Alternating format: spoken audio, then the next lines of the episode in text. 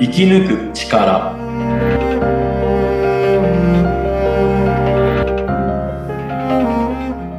こんにちは、川口天満です。こんにちは。インタビュアーの小室美智子です。え、天満さん、よろしくお願いいたします。よろしくお願いいたします。はい。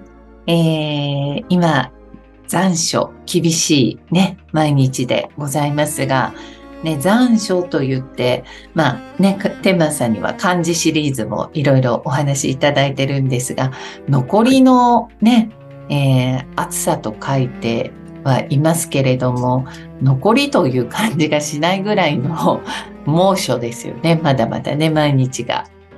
はい。そんな中なんですが、まあ、暦的にはもうね、秋になっているということなんですが、まあ、この時期のちょっと話題ということで、まあ、お彼岸がね、ございますが、お彼岸って、まあ、どんな風にね、こう過ごすことが、まあ、良しとされているのかとか、ちょっとそのあたりを天満さんに教えていただけたらなと思います。はい、はい。お彼岸。はい。そうですね。まあ、うん春と秋に、はい。ありえますーね。ありますね。うんえー秋分の日、春分の日はい。を中日として前後3日。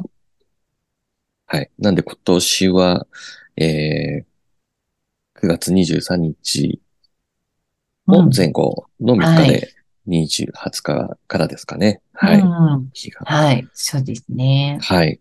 うん。彼岸は、えー、そうですね。彼岸っていううん。そもそもまず言葉のは意い味ですよね。うん。はい。まあ、お彼岸は、あの、えー、彼岸は悟りの世界、えー、パラミーター、あら、いいはいな。はい。まあ、あの、般若心経うん。も、の、もう題名でもあるんですけど、はい。はい。右折マーカーハニャハラミタ。このハラミタがパラミーターで、は。はいい。はい。これがまあ完成するとか成就するとか、うん。はい、悟りの世界っていうことなんですけど、でそのまあ悟りのうん世界、境境地に行くことが、まあ、悲願、うん。悲願に行くということなんですけど、うんとはい、悟りの境地に行く、そんな意味があるということですね。この彼岸という感じそうでにすは。ね。うん。で、うんあの、まあ、最後、般若心経も、えーギャーテー、ギャーテー、ハーラー、ギャーテー、うんハラソー、ギャーテー、ボージスソワカーなんですけど、は、あの、まあ、行こう行こうと、うん。うんはい、その世界に行こうよっていうことなんですけど、で、あ、まあ、実際、その、悟りの世界だとか、ええうまあ、そういった世界というのは、まあ、見えない世界うん。はい。っていうのはうん。どういうものかって言ったときに、まあ、いろいろあるんですけど、まあ、宇宙の原理原則だとか、はい。その、まあ、僕の中では、あの、ええそれにするために、こう、しなきゃいけないことを、到達する、その彼岸に、到着するうんためには、えーその一つに、えー先祖供養。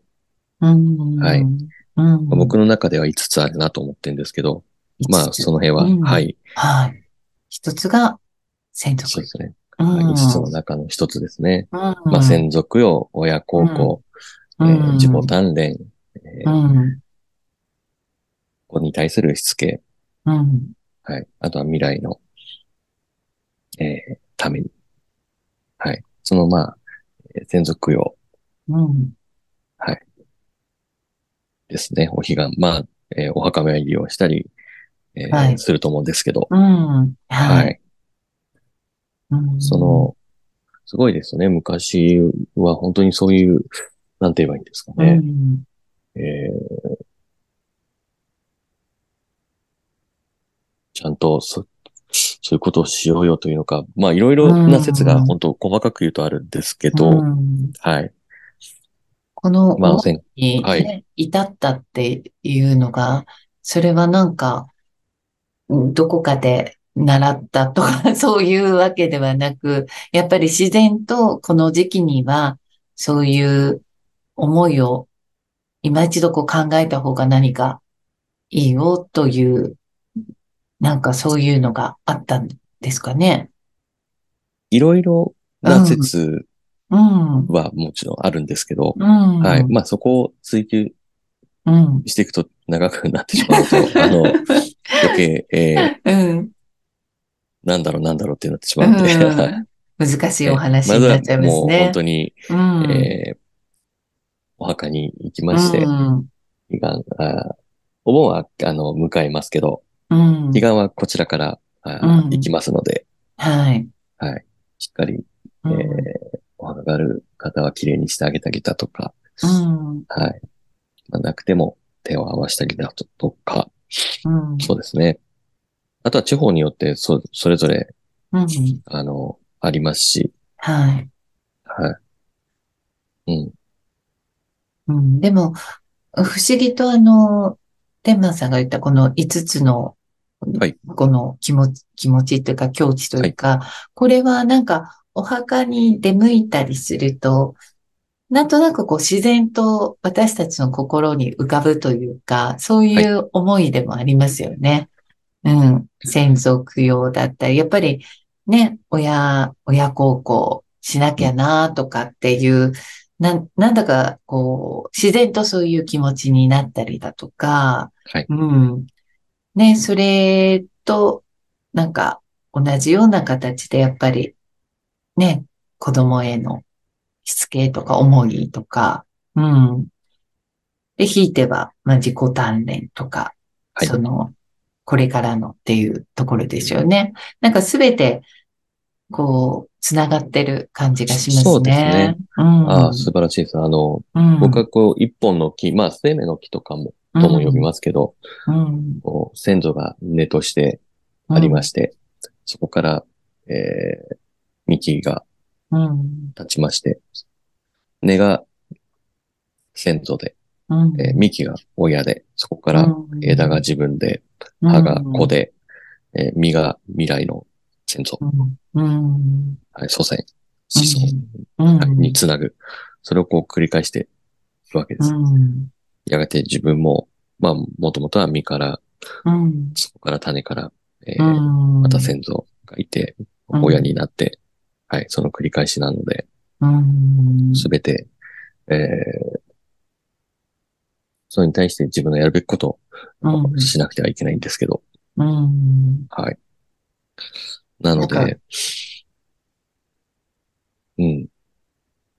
まあ、六原光はお布施の、えー、6つの修行の内容なんですけど、うんはい。それをまあ、えー、またまあもちろん毎日、えー、前回の朝ではないですけど、はい。はい。あうの、んすることではあるんですけど、うんはい。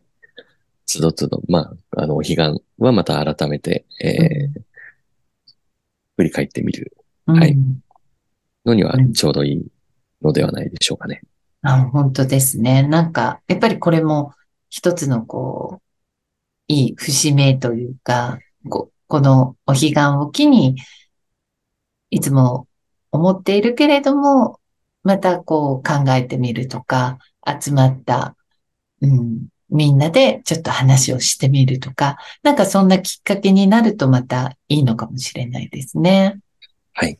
そうですねんうんでも、確かに、この、例えばですけど、ね、お子さんのしつけであったりだとか、そういうのを、ね、すごくこう、大事にしたいとか、うん、しっかりやっていきたいって思った時には、やっぱり、天満さんがおっしゃった他の先祖供養だとか、親を、ね、親孝行、親を大切にとか、こういうのが、あの、全くできてなくって、子供のしつけだけができるかっていうとね、やっぱりそういうもんではないし、うん、そういう意味でもやっぱり、あの、全部が、やっぱりそうですね繋がっているというかね、できはてい。こそなんだろうなっていうのは感じますね。そうですね。うん。はい。